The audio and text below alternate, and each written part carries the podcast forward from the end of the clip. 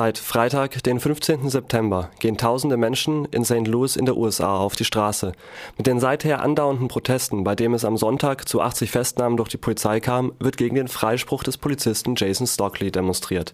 Dieser hatte 2011 nach einer Verfolgungsjagd den 24 Jahren alten Afroamerikaner Anthony Lammer Smith mit fünf Schüssen ermordet. Smith wurde verfolgt, weil die Polizeistreife vermutet hatte, ihn gerade beim Drogendealen gesehen zu haben.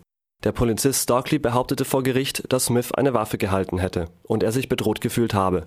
Die Anklage hingegen lautet, er habe die Waffe selber im Nachhinein ins Auto gelegt. Stockley hatte im Einsatz zusätzlich zu seiner Dienstwaffe eine private AK-47 dabei, deren Mitnahme im Dienst ihm verboten war. Während der Verfolgungsjagd ist eine Minute vor dem tödlichen Schüssen auf dem Film von der Autokamera zu hören, wie er sagt: I'm going to kill this motherfucker, don't you know it? Auf der Waffe, welche im Auto des Opfers gefunden wurde, war lediglich DNA des Polizisten selber nachweisbar. that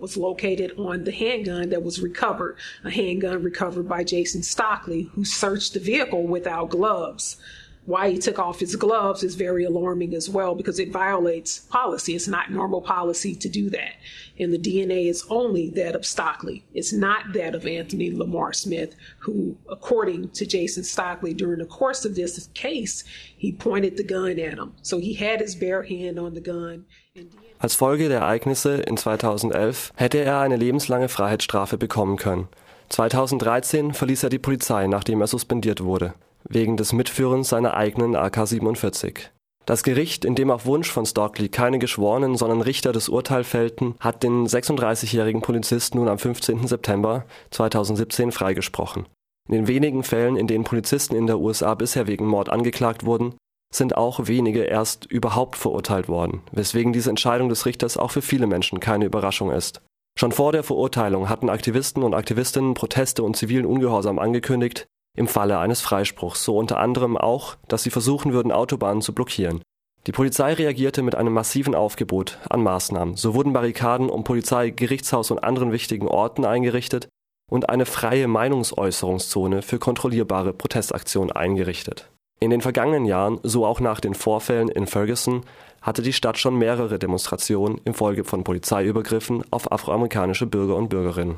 Die Proteste, welche am Freitag begangen, waren bis zu den Festnahmen am Sonntag friedlich geblieben. Am Sonntag selber begann eine Demonstration beim Polizeihauptquartier, welche sich dann durch die Stadt bewegte. Die Polizei hatte mehrere hunderte Polizisten mobilisiert, um die Proteste zu begleiten.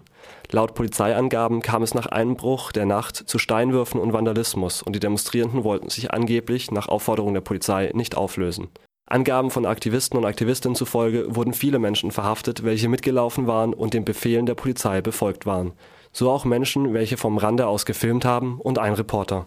Die Polizei habe, so die Aktivistinnen, die Demonstration gekesselt, weswegen die Demonstrierenden nicht hätten gehen können nach der Aufforderung von der Polizei.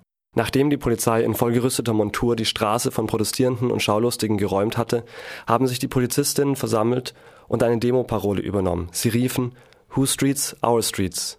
Im inhaltlichen Einklang mit dem Ruf von Wessenstraße, unsere Straße, sprach der Polizeichef am nächsten Tag von einem erfolgreichen Einsatz, in dem die Polizei die Sicherheit der Stadt garantiert hätte und die Polizei die volle Kontrolle behalten hätte. Das Vorgehen rief jedoch auch breite Kritik hervor, unter anderem auch von anderen Polizisten.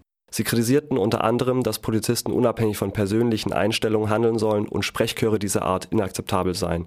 Das militärische Aufgebot und die martialische Sprache seien erschreckende Bilder, so die Stadträtin Cara Spencer. Die verhafteten Protestierenden sollen nun vor Gericht mit der, ich zitiere, vollen Härte des Gesetzes, so der Polizeisprecher, bestraft werden. Dem entgegnen die Aktivistinnen zum Großteil aus der Black Lives Matter Bewegung kommend, jedoch mit der simplen Forderung, ihr müsst aufhören, uns zu töten. Ihre Taktik? Als Reaktion die Wirtschaft in St. Louis lahmzulegen. Erste Erfolge hat die Protestbewegung schon erzielt. Ein Konzert von U2 ist abgesagt worden, Öffnungszeiten wurden gekürzt und Hotelbuchungen und Restaurantbetrieb gehen zurück.